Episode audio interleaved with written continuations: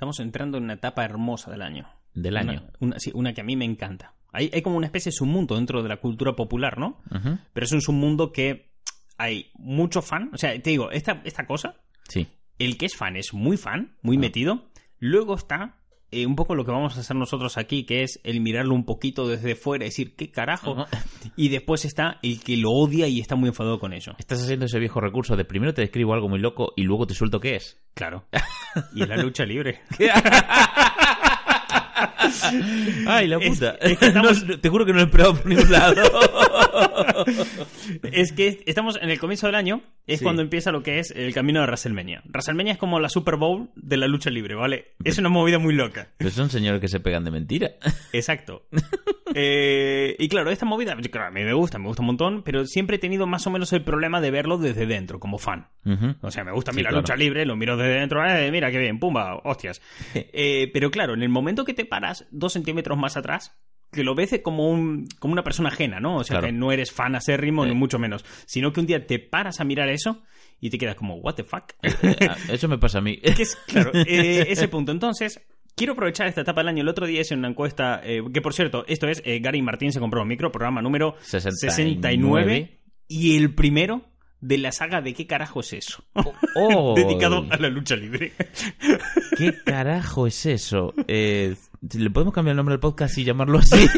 Porque me gusta más que el que usamos. Eh, sí, se me ocurrió de vez en cuando hacer sagas de qué carajo es eso. La Y ahora- saga de eso. Vale, va. Vamos a eso. Eh, bien, en- lucha libre, ¿vale? Entonces, eh, cuando te paras un momento a analizarlo, a mirarlo desde fuera, eh, no, como, no como fan, no, no como consumidor de eso, te das cuenta que puede ser algo un poco extraño. Extraño porque quiero decir, no se me ocurren es, eh, más cosas que se produzcan de esta manera. O sea, ahí tiene muchas similitudes con demasiadas cosas y cuando algo se parece a demasiadas cosas, Es como nada. no, no es nada. O sea, Claro. realmente tiene pe- personalidad propia. O sea, Sí. si te pareces demasiado a un montón de cosas, es que a lo mejor no eres como esas cosas, sino eres algo nuevo. Es que es como si le metieses artes marciales al teatro, ¿sabes? Es como... Esto, mira, más, claramente, esto está muy a mitad de camino entre el All-Star de la NBA, el fútbol americano, las telenovelas latinoamericanas y los, los cómics de superhéroes, ¿vale? Ay, Dios. Si empiezas a triangular la zona, justo en el centro está la lucha libre.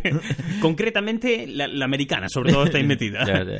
Es, una, es un mundo loco, ¿vale? O sea, si aquí hay algún eh, fan de la lucha libre que nos esté escuchando hoy, os invito a que hagáis el esfuerzo de posicionaros dos pasos hacia atrás, ¿vale? Que os alejéis un poco de ese mundo, de- de- del mundo en el que tú formas parte, porque realmente el público de la lucha libre es un personaje más dentro de la lucha libre. Sí, son un... Estés en tu casa o en un evento en directo, porque es así de fuerte esta mierda, Sí.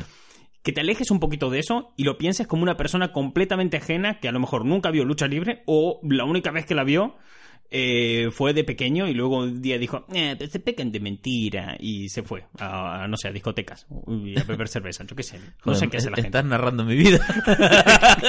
Yo me acuerdo de Doin the Clown y Yoko Tuna y George Michaels y todos estos. Sí, sí, sí. Bien, pues vamos a hablar de esto. Vamos a hablar de qué es esta movida. Porque la gente lo tiene como, ah, esa gente que se pega de mentira. Pero tengo aquí unos datos que son buenísimos. De- vamos a tomar como centro eh, WWE, ¿vale? Ujú. WWE es la empresa más grande que hay en todo el planeta de lucha libre. Y como te digo, la lucha libre es algo muy rara. Así que la empresa más grande del mundo de lucha libre no es representativa de la lucha libre.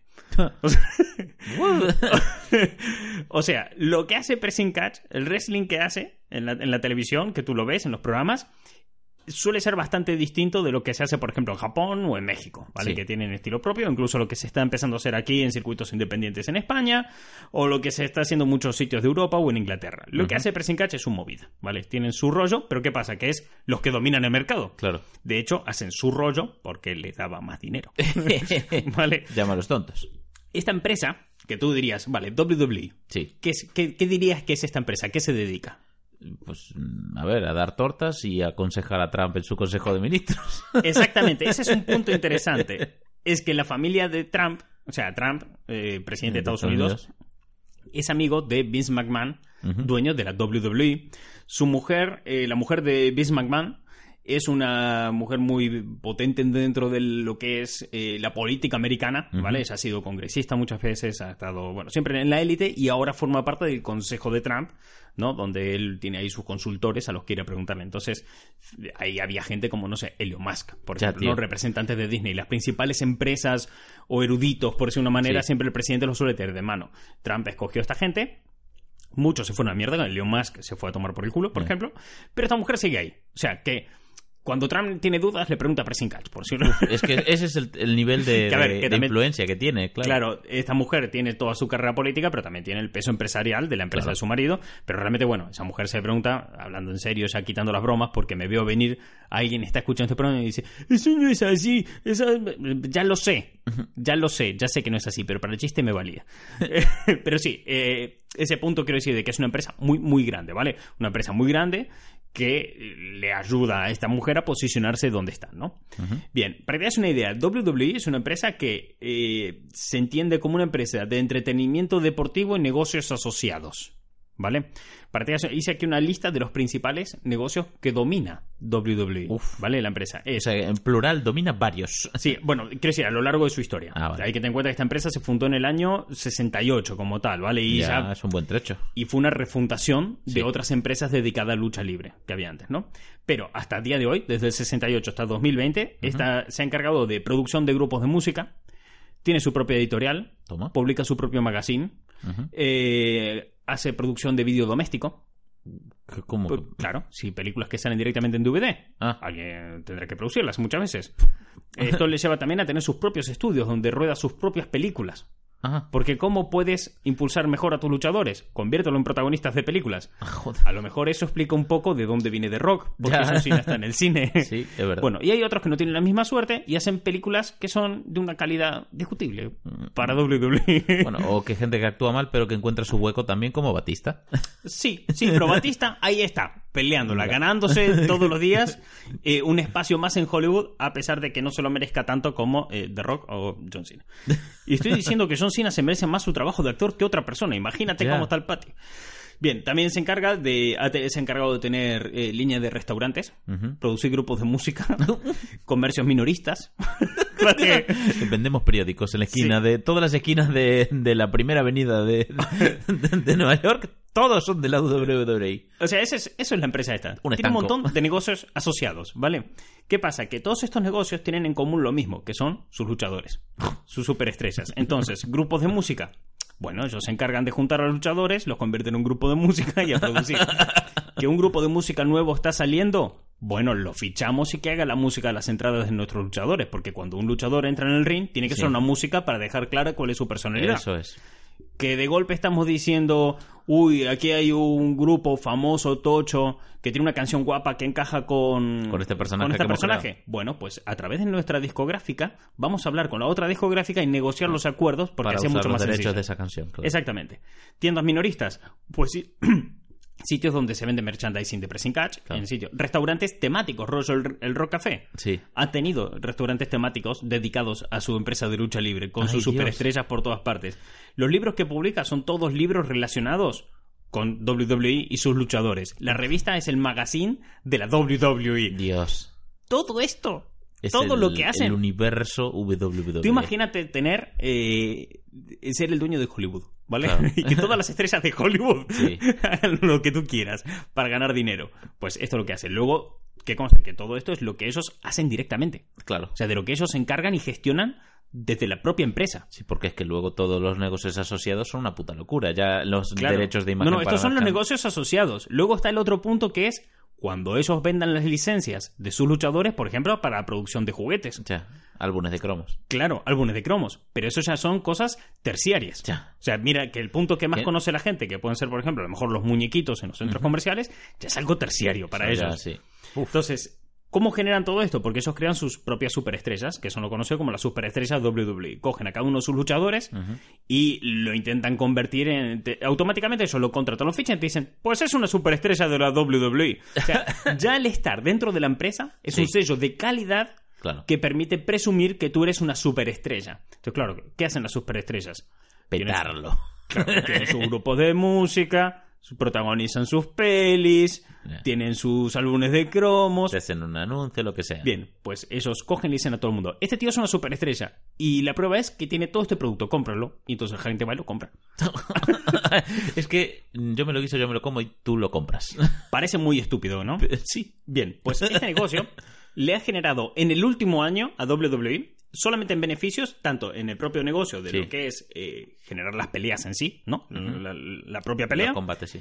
como en los negocios asociados, que son estos que nombramos, o por ejemplo, la venta, compra-venta de acciones de su propia empresa, ¿vale? O sea, quiero decir, lo Sí. más directo, lo más sencillito, han movido en positivo, solamente en positivo, decir, bueno, los beneficios de este año han sido estos, eh, 1,8 mil millones de dólares. Ay, joder, qué locura. En esto no se está contemplando el dinero, por ejemplo, del el merchandising. Eh, por ejemplo, no se contemplan los muñequitos en los centros comerciales, Dios. no se contemplan los espacios publicitarios en, en sus programas, no se contemplan los patrocinios Claro. de empresas. Todas esas cosas van quedando fuera. Estamos hablando de lo que ellos producen y venden, Y venden. de forma directa. ¿Y qué beneficio les genera? Claro, Sí, cuando- todo lo demás entra Si limpio. cuando cogen las chocolatinas Snickers Sí. y patrocinan eh, WrestleMania, que es el gran evento de ellos, todo ese dinero que se genera no lo estamos contando. Eso va por otro lado. Por otro lado, que les Los acuerdos con Arabia Saudí para hacer allí eh, un evento especial Ya. tampoco se acabaría de contar porque eso va por otro lado, otras negociaciones y otros Y términos. otros importes, claro. Claro. Eh, me cago en Dios. Es tan estúpido que funciona. O sea, Eh, exactamente, sí. Bueno, pues este de- se reparte este dinero muy equitativamente. El 70% de la empresa es de Vince McMahon. Muy equitativo, por supuesto. Joder, es que da una, el 70% de, de mil y pico de millones de dólares. que hay que tener en cuenta que Vince McMahon, dueño de la empresa, también tiene sus propias inversiones y tiene otros negocios Claro. fuera de esto. Que nunca están muy lejos. Y Ya. ha fracasado en un montón de movidas, como cuando intentó dos veces sacar su propia eh, liga de fútbol americano que compitiera contra la NFL. Bueno, Este último intento que ha hecho, en teoría no ha fracasado aún, porque aún no ha salido, pero lleva mucho tiempo sin una promesa. No ha fracasado porque todavía no lo ha asumido. Hace poquito, hace, hace poquito, hace cosa un par de años, un año o así, eh, Vince McMahon anunció que iba a relanzar su liga de fútbol americano, que es- tuvo una temporada sola. No sé si te acuerdas un capítulo de Los Simpson en la que Homer está esperando a, a saco que se estrene una Sí. liga deportiva y tiene una XFL, una movida Sí. así. Y se acerca a Marcy y dice, Homer, lo siento, pero la han cancelado. Es esa liga. Hostia. De la que están hablando Los Simpsons. Joder, pues ahora, ahora la pillo esa coña. Pero es, es este rollo de, mira, como hay dinero a cholón, esto nunca va a fracasar. Porque le, le seguiré inyectando Claro. dinero y dinero. Y... El tema es que ahora la NFL y la presidencia del gobierno con Trump pues no tienen muy buenas relaciones. Claro, Qué bien le vendría a Trump Una que liga existiera alternativa. una liga alternativa de un que le- colega. que le hiciera la competencia. Entonces se prometió que esto iba a salir y lleva años siendo una promesa que va a salir. Se hizo Sí. una- un anuncio oficial y un vídeo de presentación y toda la movida. Pero ahí está. O sea, está ahí en la incubadora todavía. ¿Y qué pasa? Esa liga ya había existido y se la pegó. Entonces ahora es como, bueno, va a volver a salir, pero claro, ahora está Tito Trump ahí, Sí. ahí detrás. Entonces, claro, Vince McMahon tiene sus otros negocios, invierte su dinero, así que imagínate la de panoja que debe tener ese fulano, debe amasar dinero. Debe ser lo más parecido al tío Gilito en, en ser humano posible. Claro. Así que reca- recapitulando, ¿qué consta? Yo sé que todo esto lo que acabamos de contar suena muy caótico y que hay muchas ideas dando vueltas y tal, pero es que es así. Es- Quiero es decir, loco. eh, WWE es una empresa enorme, es una corporación gigante que maneja a muchos niveles eh, un montón de productos y servicios que todo se centra en gente que se pega de mentira. ya. ¿Vale? Es que Todo la, la base central de todo esto es que existen luchadores que se enfrentan cada semana en el ring y de- la gente dice, yo voy con este y yo voy con el otro. Punto, se acabó. No, no hay más. ¿vale? ¿Para qué más? Es que cuanto más simple, mejor. Eh, Vince McMahon, el dueño de la empresa, es un señor que habría un programa entero para hablar de él. O sea, haría falta. Me, me- me falta tiempo para hablar de cosas de este tipo porque es un tipo muy peculiar. ¿Vale? Es un hombre que. Él empezó en la empresa. Él, él, de hecho, nació en Carolina del Norte. Y de pequeño tuvo una infancia un poco conflictiva porque su padre los abandonó. Y él se quedó durante una larga temporada viviendo solo con la madre. Y una larga lista de, padrastros que pasaron por su, por su casa, ¿no? Eh, de hecho, él comenta que uno que duró muchísimo tiempo en esa etapa, que del cual él y su madre sufrieron abusos. Uf. Y él en una entrevista que hizo en los años 90, creo que fue en los años 90, no estoy seguro, para Playboy, contó que había recibido abusos y que lamentaba mucho que este hombre hubiera muerto porque le hubiera gustado él mismo matarlo, que hubiera sido algo súper divertido.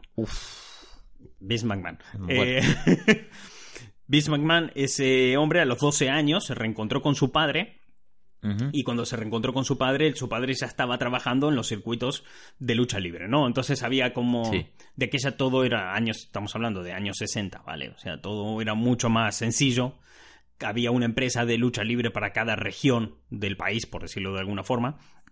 Había unos acuerdos de, bueno, mis luchadores nunca se van a ir a tu empresa ni los tuyos a la mía para protegernos todos de la competencia y demás. Y él llegó allí como locutor, ¿vale? Él Anda. era presentador. O sea, Vince McMahon llega a la empresa, se reencuentra con su padre, él entra en la, en la empresa, ¿no? Y él, él era presentador, él subía al micro y dice, y ahora se va a pegar fulanito contra menganito, ¿sabes? No tenía, no tenía más. Y, y fue avanzando su carrera y él fue entendiendo, la vio muy clara. O sea, el tío llegó y dijo, ¿qué está pachando? se dio cuenta del potencial que tenía el wrestling, se dio cuenta del potencial de toda la gente, como se implicaba. De aquella sí que era representativo de la lucha libre esta empresa en los circuitos americanos. Era Claro. todo mucho más sencillo, mucho más de barrio, ¿sabes? Sí. Y este hombre llegó y dijo, pero esto... Esto, Esto, era un potencial increíble. esto con un programa en la tele. esto- el tipo fue escalando posiciones y ganando poder de la empresa, en la empresa, hasta el punto que llegó un momento que él coge casi el mando, sin que nadie lo viera venir dentro de la empresa. Y todo el mundo pensando, pero este no era el puto crío de mierda que, que estaba con un micrófono sobre el ring y, y que él quería luchar. porque él quería luchar? Él tenía muchas ganas de luchar y su padre nunca le dejaba porque tenía, veía Claro. los daños que sufrían los luchadores. Y sabía que se podía ser mucha pupa. Claro, y no, y no le Y no dejaba estaba luchar. entrenando, ¿sabes? Para eso. Y entonces él, bueno, pues él seguía en sus 13, que él quería luchar y bueno, al final fue subiendo, fue entrenándose más y al final se hizo con el control de la empresa y refundó la empresa en el año 68 a, a lo que es hoy en día, ¿no? De WWE, o sea, de lo que era, eh, no me acuerdo el nombre que tenía antes, a lo que es ahora- se conocía como la WWF, ¿no? Pasó Sí, a ser. la A partir World, de- WrestleMania World Federation, ¿no era? Eh, sí, pero claro, que tenían. Las siglas eran WWF, o sea, WWF, pero claro, como la ONG. que salvaba a los pandas. sí. claro. Y tuvieron que cambiarlo con el tiempo y demás. El tema es que Vince McMahon es eso, es un hombre muy peculiar que llegó hasta ahí, el tipo la vio muy clara, se puso a saco y de hecho en el momento que él estuvo como 10 años en la empresa hasta que cogió el mando totalmente, ¿no? Pero entre que él se propuso pasar del tipo con el micrófono a ser el dueño, Sí. Pasaron cuatro años. Joder, y el año locura. siguiente su padre se murió y él se quedó con todo. O sea, de, de- en, en un... Chan y más, eh, todos pasaron a ser el empleado del fulano que estaba arriba del, con el micro, arriba del ring, que era un don nadie. Claro. Es un tipo un poco extraño en el sentido de que él no cree en las enfermedades. ¿Mm? Él no cree que, que la gente se enferme. Eh, Hay luchadores que cuentan que han luchado con 40 de fiebre porque Vince. McMahon dice que eso es una tontería. Joder. Es un tipo increíblemente racista. Es un tipo increíblemente misógino. Ha afirmado públicamente reiteradas veces haberle puesto los tarros a su mujer, haberle metido los cuernos a su mujer, y no le importa porque es un hombre de poder, así que está en lo correcto. Uf, Eh, joder, una joya de no tío. suelen, eh, hasta hace nada, Sí. en la empresa no habían campeones negros prácticamente. o sea, eh, lo más, todo el mundo decía, no, no, ¿cómo que no? Si tenemos campeones negros, mira, The Rock. Y la gente como... "Mm". Es de Roques a los negros lo que... eh, mierda, eh, Antonio Banderas a la gente de color. Claro, exactamente. Entonces, claro, dentro de este punto, ¿no? De Vince McMahon es todo esto, pero claro, ante todo, es un hombre capitalista y liberal. Sí. Por lo cual, si eh, ser tolerante e inclusivo te da dinero, vamos a ser tolerantes e inclusivos. Entonces, lleva unos años WWE, la empresa. Siendo lo eh, más inclusivo del mundo. Sí, moralmente, reformándose al completo hasta Mm. el punto de en Arabia Saudí no pueden estar mujeres en público, ¿no? En, en las peleas. Sí. Pues eso lleva a mujeres igual y a la mierda y que peleen. O ponemos. eh, y, y el año que no les dejaron, pasar un anuncio donde salían dos mujeres con las ropas de lucha, que para ellos es como si salieran desnudas. Sí, claro. ¿no? Y lo hicieron igual. ¿Pero por qué? Porque eso da pasta. O sea, el Claro. tío sigue siendo un racista de mierda. Sí, por supuesto. Es un tipo que eh, se levanta hasta. eh, se pasa el día viendo sus propios programas de lucha libre, comiendo muy sano y haciendo mogollón de ejercicio. Él, él es un puto viejo a día de hoy, más de 70 años tiene fulano y está más cachas de lo que estaremos tú y yo en nuestra vida juntos. Joder. Ha sido campeón de su propia empresa reiteradas veces. Eh, bueno, también, a ver quién se atreve a zurrar al jefe. Hay un contrato, tú cuando entras a currar a WWE, Sí. tienes que firmar un contrato donde pone que tú no puedes tocar a Vince McMahon. Si lo tocas, tienes, eh, puedes tener, creo que son 2,1 2,1 mil dólares de, De multa. de multa Buah. por hacerlo. O sea, 2,1, sí, de, de, de, multa. Eh, eso como mínimo. Quiero decir, hace no mucho tiempo sí, sí. pasó de que un luchador eh, en un momento se, se vino arriba en un homenaje a uno que se retiraba, ¿no? Y un luchador empezó a aplaudir y cuando pasó Vince por al lado le hizo jeje y le tocó el hombro y fue ahí. expulsado dos semanas de la empresa. Joder. Y de aquella no se le suele ver. Ya no se le veía mucho antes, imagínate ahora. Uf. Y además era negro. O sea, Dios mío, se estuvo bañando en lejía. sí. Yo digo, se puede hablar mucho de este señor porque tiene cosas muy locas. O sea, este hombre ha planteado argumentos para, las, para su programa, ¿no? Ujú. donde se descubría en un programa de lucha libre, recalcó un programa de lucha libre, se iba a descubrir que el embarazo de su hija, el verdadero padre, era él. ¿Qué?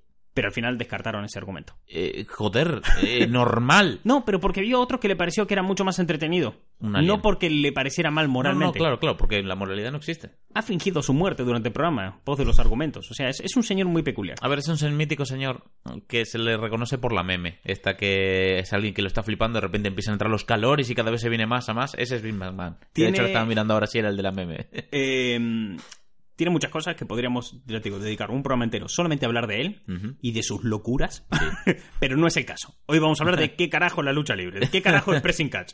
Bien, este hombre, Batman, lo vio claro. Batman lo vio clarísimo el negocio y se tiró para arriba. Entonces dijo, ¿cómo lo podemos hacer para que eh, la lucha libre lo pete y llegue a ser algo que mueva los miles de millones que mueve hoy en día? ya te digo. Metiéndolo a saco en la cultura popular. Porque Anda. si algo no era la lucha libre, era popular Hombre. Él eh, vio un par de detalles, que era que, por ejemplo, las historias iban de héroes y de villanos. Siempre Sí. en la lucha libre hay uno bueno y otro malo. Eh, vio que podían transmitir valores, los buenos, a luchar por la justicia y todo ese Sí. tipo de cosas. Eh, el mejor ejemplo podría ser Hulk Hogan en, en los años Sí. 80, porque Hulk Hogan era The Real American. Ya. Luchaba por la libertad, luchaba por los intereses del pueblo. Era El sueño americano. es- claro, y de ahí también parte de su éxito. Pero realmente Hulk Hogan era todo lo que estaba bien. Sí. Era todo lo que estaba bien. No como ahora, pero antes sí, Joder, ya te digo. pero ahora no. No, porque, claro, bueno, las cosas cambian y se, se averiguan cosas. y Y te das cuenta que a lo mejor no estaba tan bien todo. se tiraba a la mujer de su mejor amigo, era muy racista, era... y hay vídeos de eso. Y lo está- peor de todo, era calvo. Era calvo. Y Pero eso siempre lo fue, eso nunca hubo Es imperdonable. Eh, entonces, claro, vio que para los niños eran reales los luchadores. Entonces, Claro. joder, si metemos esto en la cultura popular... ¿eh?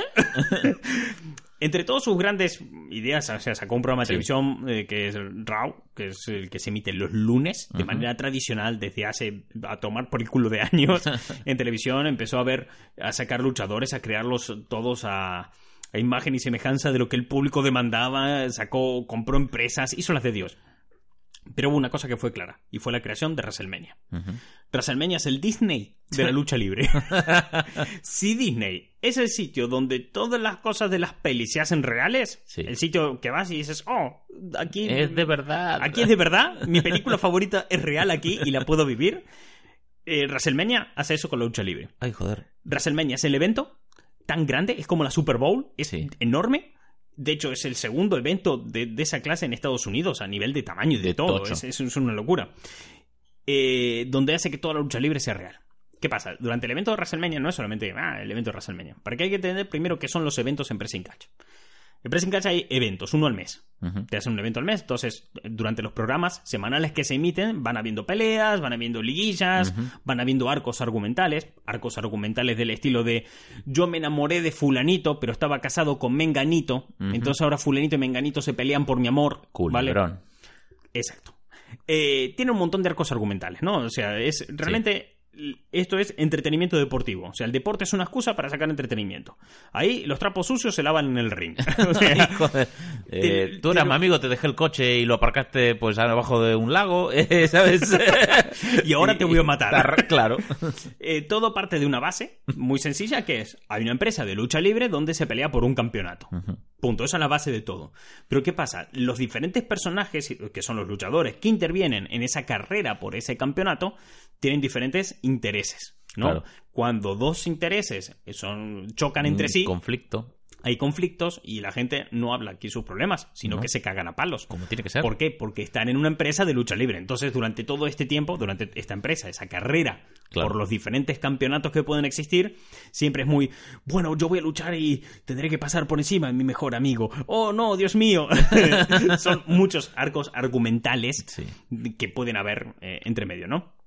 Todo esto va, eh, como decirle, por dar un poco de chicha, ¿no? Yo siempre he empezado, de hecho, siempre, siempre he creído que esta es la forma correcta de hacer deporte. O sea, a mí, a mí el fútbol me gustaría mucho más si cuando te va a jugar, no sé, un Madrid-Barça, dijera Messi, tengo que ganar este partido. No porque esto sea un Madrid-Barça, sino porque Sergio Ramos es el asesino de mis padres. ¡Coño! Joder. ¡Coño! Yo te veo ese partido. Hostia. Yo te veo ese partido. Qué dura. Y tú Eh, imagínate, estás jugando ahí el partido, y tal, están en la mierda y demás, y a último momento el referee coge, se saca una máscara, eh, el árbitro saca la máscara y resulta que era el padre de Messi que estaba vivo. Uy, joder. El giro argumental en el partido de fútbol. Esa es la manera correcta de Sergio hacer Ramos deporte. tampoco podía perder el, porque necesitaba salvar la vida de un niño que confiaba en él para no morir en la operación al día siguiente. Veo que estás entendiendo cómo funciona eh, WWE. Va por ahí.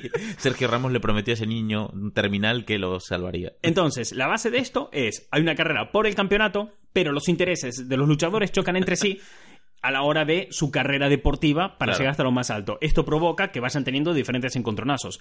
Pero esto como es una lucha, o sea, es una empresa de lucha, los jefes, para poner orden, hacen que lo resuelvan todo en el ring muchas veces y ya otras veces ya ellos mismos se suben a pegarse entre sí. ¿no? Esto conlleva que tengas varios programas semanales. Eh, tienes, eh, los principales son Monday Night Raw, que es el que se emite los lunes, SmackDown, que se emite los viernes, y son como las dos marcas más grandes y famosas que hay. Pero luego tienen otros intermedios. En Estados Unidos se emiten un montón entre semana. Por, por ejemplo, Superstar, All Stars o Superstars, creo que se llama algo así, que se emite el sábado por la mañana. Es recopilación de lo que hubo la mejor, semana. claro. Tienes eh, que es hay una calidad de lucha. Eso sí es más representativo de la lucha libre NXT, que hay un talento que lo flipas. eh, ¿Qué pasa? Que en NXT son los jóvenes talentos que se están abriendo paso. Son la gente que serán los grandes luchadores. Los underdogs. Claro, hay que tener en cuenta que en en NXT, la empresa forma a los luchadores que serán los protagonistas de mañana. Claro. Entonces ahí El tienes... que lo peta ahí, efectivamente tiene garantizado el futuro para estar dentro de la empresa. Exactamente. Entonces, claro, ahí ves un montón de talento porque hay un montón de chavales luciéndose a saco y con mucha libertad. todo. En el otro no tienen tanta libertad, tienen que seguir guiones, un- unos programas muy estrictos y demás. Entonces, en estos programas, ellos van desarrollando sus tramas, ¿no? Entonces llega un momento en el que los cinturones de campeón se ponen en juego y eso es en el gran evento del mes. Hay un, en el mes hay un gran evento con unas luchas que suelen tener unas estipulaciones especiales Sí. y ahí se resuelven las cosas. Pero claro, tú no puedes rellenar un evento de eso solamente con una pelea por un campeonato. Hombre, no. Porque esos eventos te duran cuatro horas mínimo. Uf. Entonces, ¿cómo lo rellenas? ¿Cómo aguanta el público cuatro horas viendo eso? Con espectáculo a tope. Espectáculo a tope. Pirotecnia, música que lo flipas, grandes peleas que vienen envueltas en grandes conflictos del estilo de... Mira, hace- te juro, esto pasó hace un par de semanas. Hay un luchador que es Rusev, el búlgaro que estaba casado con Lana, su manager, Anda. pero descubre que Lana le estaba poniendo los cuernos con Bobby Lashley. ¡Qué cabrón! Entonces, Rusev y Bobby Lashley entran en conflicto, que es lo que se suele llamar un feudo, ¿no? Ajá. Y tienen una trama que se va desarrollando entre eso. Porque está feo, es un está feudo que le haya Ah. hecho eso. Qué feudo le hizo ahí. Entonces, estas peleas se van desarrollando hasta que llega un momento en el que por fin Lana y Bobby Lashley, su amante, se van a casar. ¡Oh, y se quieren! ¡Qué bonito! Cuando se van a casar, ¿dónde se van a casar? En el ring. Obviamente. ¡Hombre! Pero viene alguien y crash the wedding. Entonces, sale una luchadora que previamente se había abierto la tarta de bodas y se había descubierto que dentro estaba Rusev. Dentro de la tarta de bodas. Pero sal- llega una luchadora y le dice, no entiendo cómo estás haciendo esto si tú y yo nos amábamos. Dice, y Bobby Lashley se gira y le dice a Lana, no sé de qué me estás hablando. No, no, no sé de qué me hablas. Yo nunca he visto a esta mujer en mi vida. Y ella dice, no te hablaba a ti, le hablaba a Lana. Uh, y en base a eso. Entonces, claro, ¿qué va a pasar con eso? ¿Cómo, ah, ¿Qué ocurrirá ahora? Ahora hay como cuatro personas en este problema de conflictos. Oh, Con vaya, qué casualidad, porque se pueden equi- equipo de dos contra dos. todos nombres muy complejos, dos contra dos, todo muy loco. Y lo veremos en el próximo pay-per-view cómo se resuelve esto. No, qué cabrón. ¿Dónde Eh, puedes ver el, manera de venderlo. ¿Dónde puedes ver el pay-per-view? Hay algo que se llama WWE Network, que es como Netflix, pero, Pero de, de pressing catch. Solamente ahí hay lucha de, lucha. WWE. Nada más. Entonces ahí lo puedes ver. Te pagas tu suscripción mensual y ahí lo ves. Así mantienes cuatro horas a la gente ahí pegada. Hombre, claro. Y de todos los eventos que hay en el año, hay cuatro principales, que son eh, Royal Rumble, Ujú. WrestleMania, SummerSlam y Survivor Series, cada uno con sus estipulaciones especiales. Porque claro, ¿qué le podría dar más chicha a esto. O sea, si tú dices, ¿Pero más? claro, tú dices más, vale, llega un momento que si siempre estás haciendo lo mismo y tienes estos argumentos, esta empresa lleva desde el año 68, ¿cómo Claro, lo sí. sigues manteniendo? Eh, es tipo peleas locas. O sea, peleas locas. Tienes diferentes variaciones de peleas que también podríamos dedicar un programa entero Analizar a peleas analizar locas. peleas locas, ¿vale?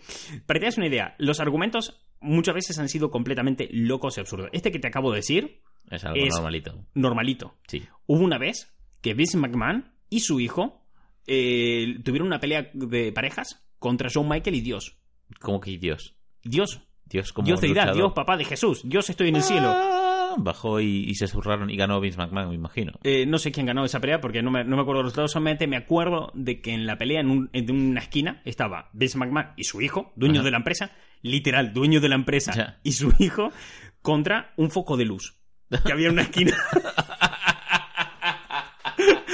Eh, porque si alguien puede oponerse a Dios, ese es Vince McMahon. porque tiene unas pelotas este hombre. Bien. Pero te digo, apunté aquí un, un par de ejemplos de peleas Sí. locas ¿no? que se pueden hacer, ¿no? Por ejemplo, Ring de Fuego. The Ring of Fire. Eh, al- alrededor del ring Sí. hay fuego. Y cada vez que alguien golpea el suelo, lanz- salen Salen. llamas a Uf. cañón por el lado en que han caído. Entonces, claro, si alguien intenta escaparse del ring, va a haber mucho fuego, Hay ¿no? peligro. Bueno, eso es- ese es uno, ¿no? Por ejemplo, está el amigo en la jaula, que así es como le llamo yo, Sí. no se llama así. Recuerdo que mm, mucha de esta gente va en botas y gallumbos. O sea, Sí, hay sí. un chalequito con suerte. Eh, algunos van vestidos, pero joder, el fuego cuando vas prácticamente en bolas mm, Es una movida. algo a tener en cuenta de Yo lo soy, consciente, que es. yo soy consciente que la gente en su casa está escuchando. ¿Qué dice? ¿Qué dice? O sea, la gente en su casa está diciendo, no estoy entendiendo nada. Ya, por eso esto es la saga de qué carajo es eso. Porque no se entiende. O sea, viéndolo desde fuera, quiero decir, esto Sí. tú te plantas fuera y lo empiezas a mirar y dices, ¿qué mierda ¿Qué es están esto? haciendo estas personas? Eh, el amigo en la jaula, tú suponte. Sí. Tú tienes una pelea entre dos. ¿no? Aquí dos personas que están llevando mal. Pero siempre las peleas al final sale el colega de uno y lo salva. Joder, así Un nunca se va a saber quién gana. no, claro. Entonces, ¿qué hacemos? Metemos al colega, el que siempre viene a interrumpir, en una jaula y lo ponemos a cuatro metros por encima del ring. No lo bajaremos hasta que acabe la pelea. Ay, joder. Qué casualidad que siempre te digo que el tipo que está arriba en la jaula tira objetos desde arriba, en plan, no sé, un puño americano, mierdas así, para que su colega abajo los pueda utilizar, ¿no? Es Ay, joder. eh, Pero eso no- nunca está esperado. Eso no, pasa, no, eso qué son- casualidad. Y justo los llevaban los gallumbos ese día. Claro. Eh, otro, por ejemplo, es TLC. TLC es escalera, mesas y sillas. es un pay-per-view que se hace en diciembre todos los años, un evento. Y qué casualidad que siempre pintan esos eventos. Pegarte con mesas, sillas o escaleras. Ay, joder, se podría celebrar en Ikea, sería maravilloso. Sí, sí. Hay otros que son ya más locos, ¿no? Por ejemplo, el Hacksman Horror Match. Ah, Ese es mucho más extraño. ese es que es de Halloween o qué. No, ese cuelgas dos collares de perro Uf. desde arriba, desde Sí. tal, y gana el que consiga colgar de un collar al- a su rival. O sea, Uh. si yo cojo y te pongo Te- el collar y te dejo y te colgado, dejo colgado. con el collar, de- pues gané. Ay, joder, claro, es el premio del ahorcado. Eh, luchas oscuras, que simplemente apagamos las luces. ¿Y que, cómo se ve eso? Pues ahí está la gracia. no, no, no, pero el, el público, ¿cómo ve la pelea? Eh, ahí está la gracia. Te están cobrando por tener unos señores ahí meneándose en la oscuridad. A- a este que apunté tiene como el mejor nombre del mundo, te juro. Es que el nombre es tan bueno. Se llama. se llama. eh, Lucha de relevos atómicos de la locura.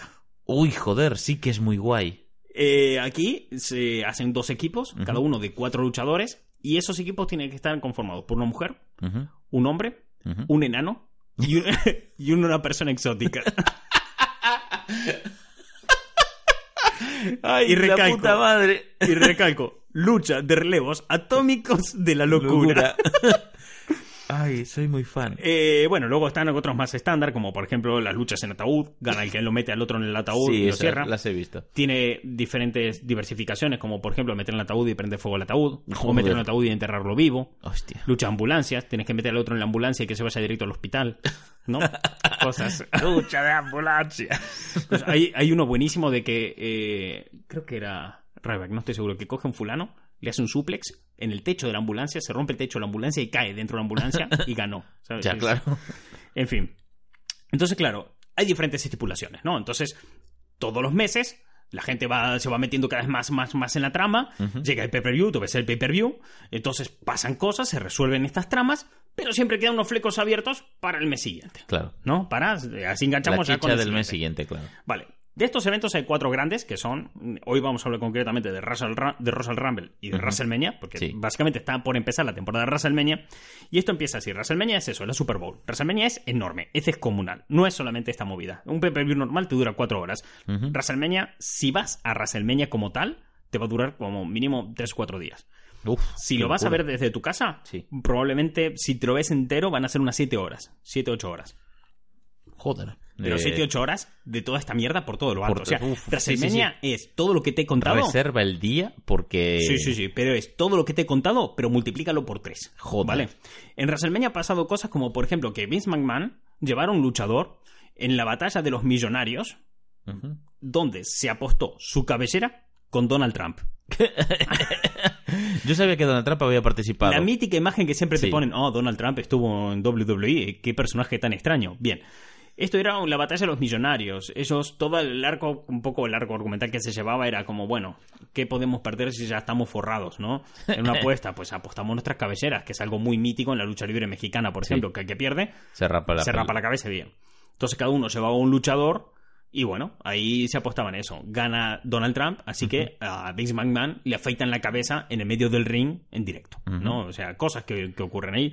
Eh, hay siempre famosos invitados, hay grupos tocando en directo, o sea, en las canciones Sí. tal, vienen eh, entradas espectaculares, porque ya lo, lo que dije antes, los para que el público siempre tenga claro, o sea, esto está preparado para que tú mañana cojas un programa cualquiera Y puedes empezar. y puedas empezar a verlo. Claro.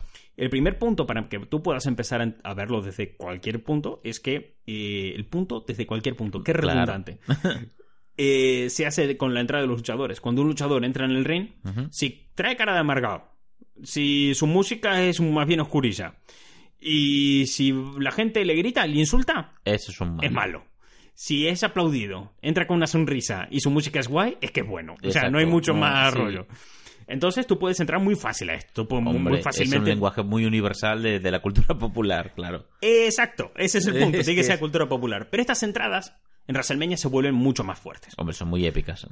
Hubo una temporada en que el búlgaro este que te digo, Rusev, el búlgaro que decidió durante esa temporada, que era la temporada que había los conflictos con Ucrania, ¿vale? Entre Mm. Rusia y Ucrania, él se da cuenta de que lo que hizo Rusia en ese momento de invadir Ucrania eh, era lo correcto.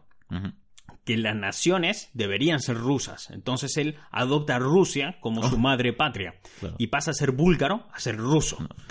y entonces él hacía apología de Rusia todo el rato. En- en- cuando los luchadores entran en una pantalla enorme que pone un Sí. vídeo de presentación con el nombre del fulano y diferentes escenas de peleas anteriores, ¿no? Y Sí. Alguna imagen extra de vez en cuando para adornar, pero entonces tú estás ahí mirando y dices, hostia, entró con mala cara y veo cómo le está pegando a un montón de gente que yo pensaba que era buena, coño, es malo. Ese es un villano. Pero es que en su vídeo además salía Putin. ¿Vale? Salía Putin y el Kremlin. De hecho, buscáis en YouTube Rusev en trance, que es en trance con C, así como suena. eh, Rusia o Putin Sí. y ya os sale el vídeo. Entonces, claro, el tío entró en ese plan. ¿Y qué pasa? Ganó un campeonato de Estados Unidos. Uh, ¿Quién es el único que puede arrebatarle el campeonato de Estados Unidos? ¿Quién puede re- retomar el honor de esta nación? John Cena. El marine John Cena. Y claro, John Cena está allí, que tiene que luchar contra Rusev, que nadie lo consigue derrotar. Y él está ahí, entra todo humilde y se queda en el ring. Y de golpe empieza a sonar Rusev, que tiene como una especie de marcha militar que lo flipa Sí. de música de entrada. Sale ese vídeo con la cara de Putin en un estadio, porque claro, WrestleMania Sí. se hace en un estadio futboamericano petado hasta, Peta- la- sí, hasta las pelotas de gente. Está. Y entonces, cuando él va entrando, se ve la cara de Putin ahí arriba y él entra en un tanque de guerra. con un montón de banderas rusas por ahí. Eh, mientras su esposa, de aquella, su esposa Lana, le espera abajo con el cinturón de campeón de Estados Unidos. Oh, Entonces, claro, eso es WrestleMania. Sí, ese es el ese es el nivel de WrestleMania, ¿vale? Del nivel de locura máxima. es de- como coger Rocky 4 y fliparse por 10.000. Sí, sí, sí, sí. Sí, sí, es, es esa movida, es, es muy loca. Además, los eslóganes que tienen son buenísimos. En el tercer WrestleMania luchó André el Gigante contra Hulk Hogan. Uf. Y el eslogan era ¿Qué pasa cuando una fuerza imparable choca contra un objeto inamovible? Esos son los argumentos de WWE, Joder. Entonces, claro, eh, el planteamiento de WrestleMania, que es lo que eso es lo que tú verías en tu casa, ¿vale? Si Sí. te plantas a 7 horas, ves 7 horas de locura. O sea, son prepárate, reserva el día. Lo normal es, o sea, 7 horas si lo ves entero. Quiero decir, lo que es eh, la parte importante, el pay-per-view como tal, la parte que mola, son 4 como cualquier otro, ¿no? Pero tienes eh, peleas previas, Claro, peleas- sí. tienes un montón de movida, ¿no? Si te quieres enganchar, puedes hacerlo. Entonces, lo normal es que vas con tus colegas, te sacas ahí unos doritos, unas pizzas y lo ves. Eh, ¿Qué pasa? Que eso es lo que tú ves en tu casa. Cuando tú estás allí, hay otra mierda. O sea, es, Mm. es más grande. Te digo, es Disney, pero para la lucha libre. Tienes eh, WrestleMania Access, que es como eh, la feria, el- la Comic Con de, de la lucha libre, ¿vale? Sí. Y tienes el evento que se hace en la misma zona y tú vas ahí, es como una Comic Con, Claro. pero de esto solamente, Todo con la diferencia de que tener... Tú vas a la Comic Con y tienes el stand de Marvel donde está, no sé, Taika Waititi y Chris Hemsworth, ¿vale? Firmando cosas. Te sí. vas al stand de DC en la Comic Con y tienes, no sé, a Ben Affleck, yo qué sé, por decir algo, ¿no? Aquí vas ahí y sí, tienes todos esos stands, pero como tienes un monopolio de todo esto, son todos los luchadores de la empresa.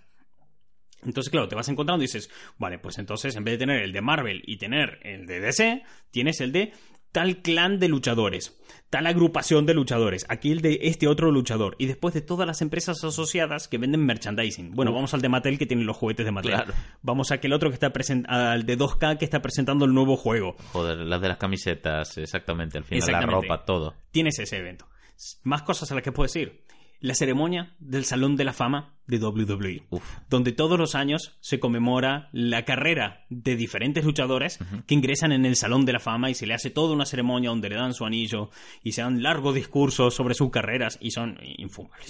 O sea, a, mí, a mí me gusta lucha libre y me parecen infumables. Pero lo del sí. ¿no?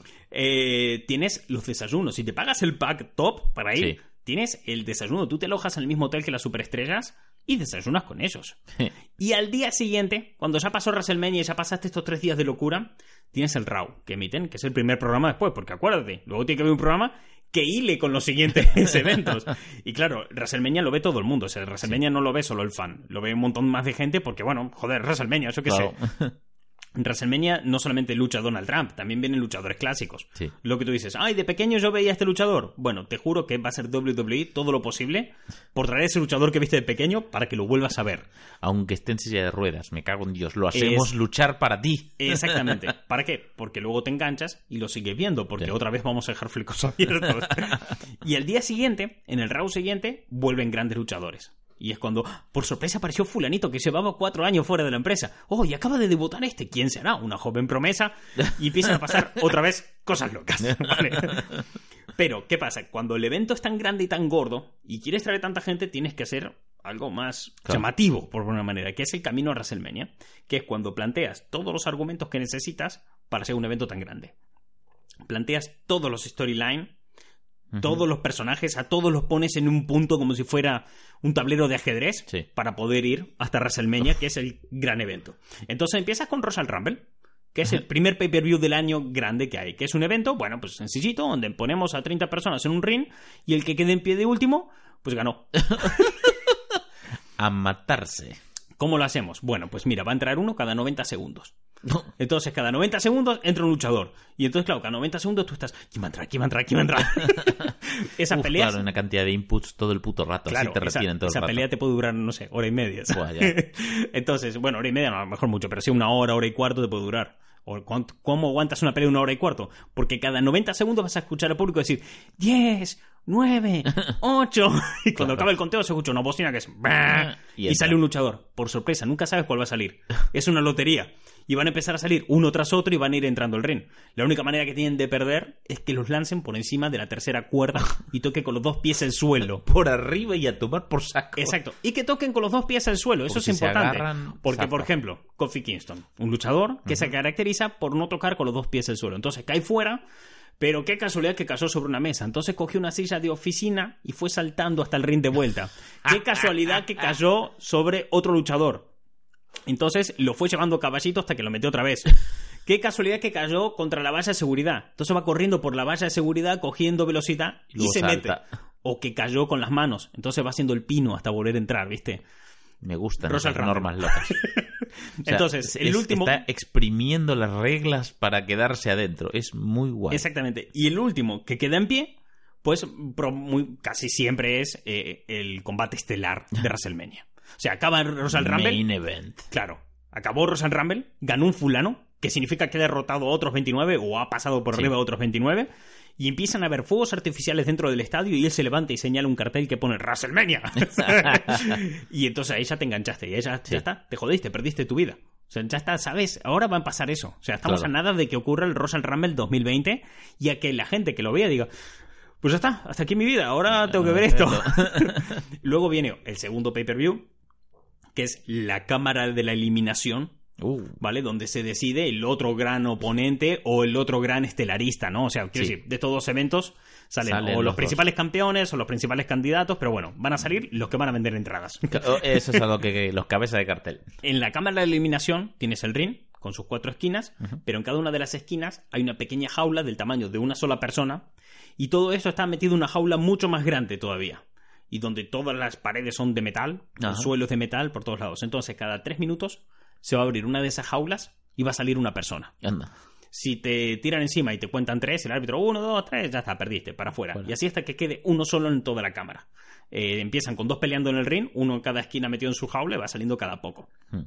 Aquí pasan cosas loquísimas, en plan de uno se enfada porque lo sacaron y diez minutos más tarde vuelve enfadado, arranca la puerta de la jaula, se mete, le pega a todos, o, o coge uno, empieza a escalar la jaula, se sube al centro de la jaula, arriba del todo, Sí. y se lanza contra los luchadores ¿Esto loco? cosas locas. O uno coge y, y placa a otro contra la jaula y la rompe, entonces el que estaba dentro puede salir antes. Movidas locas. Sí, sí, sí. Mola, porque establece una serie de normas que luego se pasan por el forro y es como, ¡hola! ¡Qué loco! Claro. y siempre son muy fuertes y muy tochos. O sea, Sí. siempre la idea que te tiene que quedar es que todos son Poderosos. muy fuertes. Da igual quién sea. Sí. Da igual si es hombre o mujer. Siempre son muy fuertes, muy tochos, muy Sobrehumanos. grandes. Sí, sí, sobrehumanos.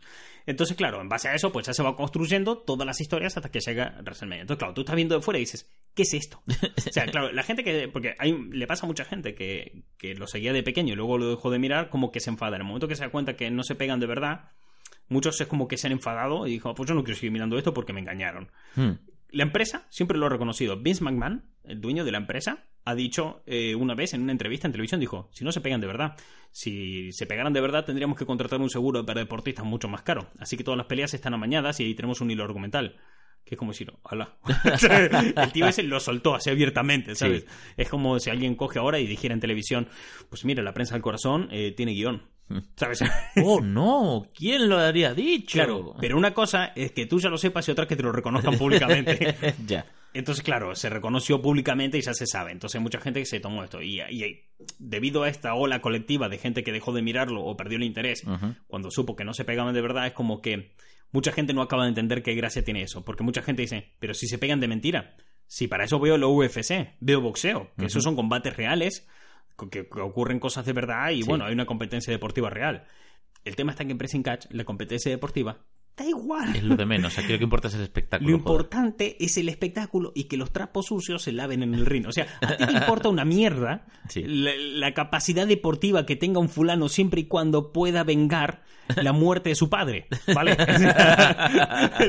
lo importante es eso. En las pelis también es de mentira y te da igual y te gustan, joder. Claro, ahí está la gracia. O sea, el, el punto, el problema que tiene esto es que mucha gente lo acaba, no acaba de entender Sí, que es ¿Qué entretenimiento. es? Claro, es- esto es entretenimiento deportivo. El deporte es una excusa para vender todo esto. ¿Qué pasa? Que es todo como una gran ficción.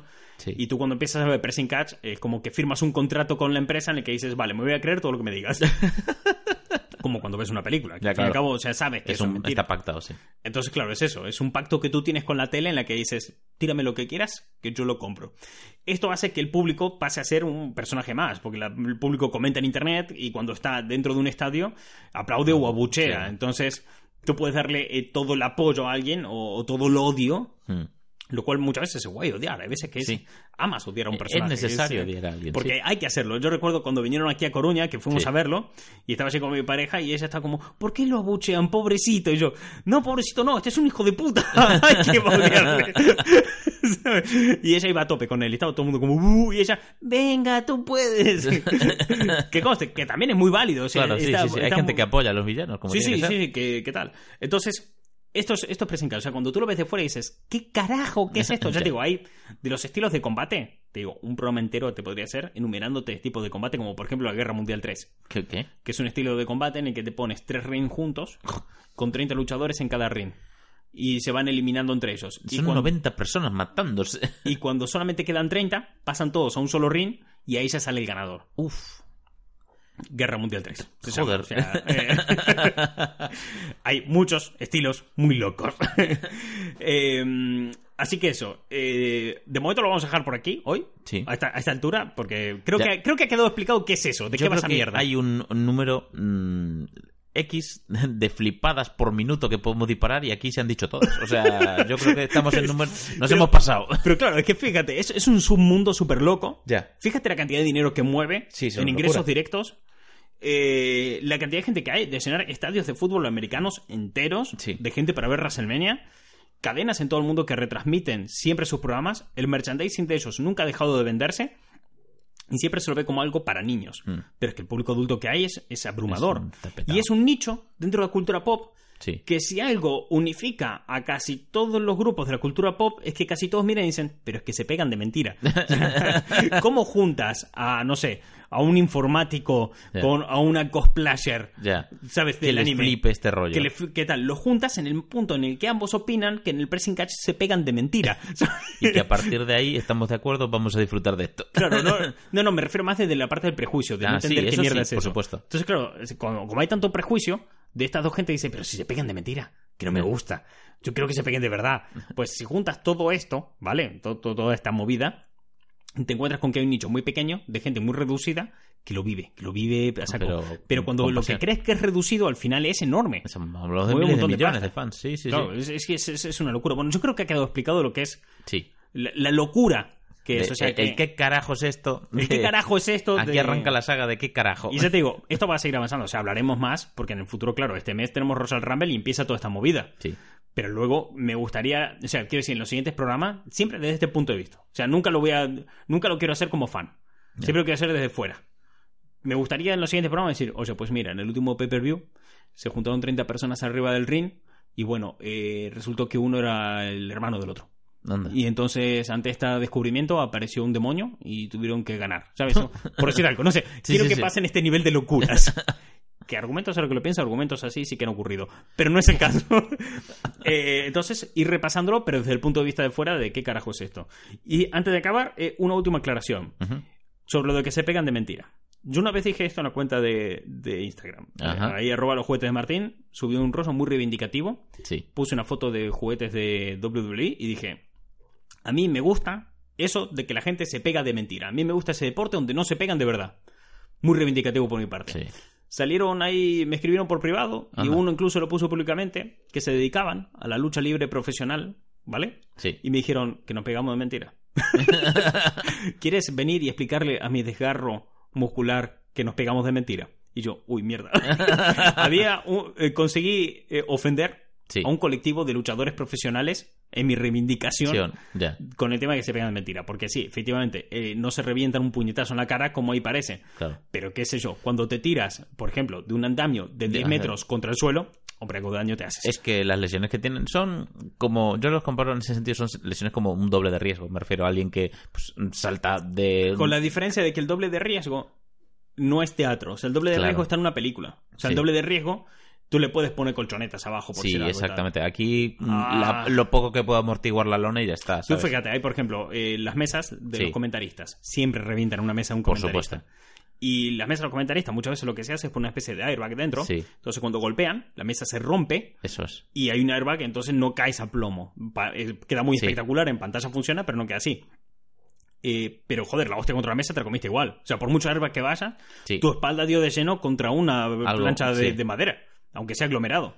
Si cogen y te caes desde una escalera que mide 3 metros, por muy acolchado que esté el suelo, Te la sigue hostia te la comes. importante. Claro, entonces hostias se comen igual. Y esta Y gente me escribió serias, con sí. toda la razón del mundo Sí. diciéndome, mira, nos pegaremos de mentira entre nosotros, pero las paredes, el suelo... Y demás, eso nos cagan a palos. cuando, cuando fallas un movimiento o muchos entre nosotros para que quede más realista, Claro.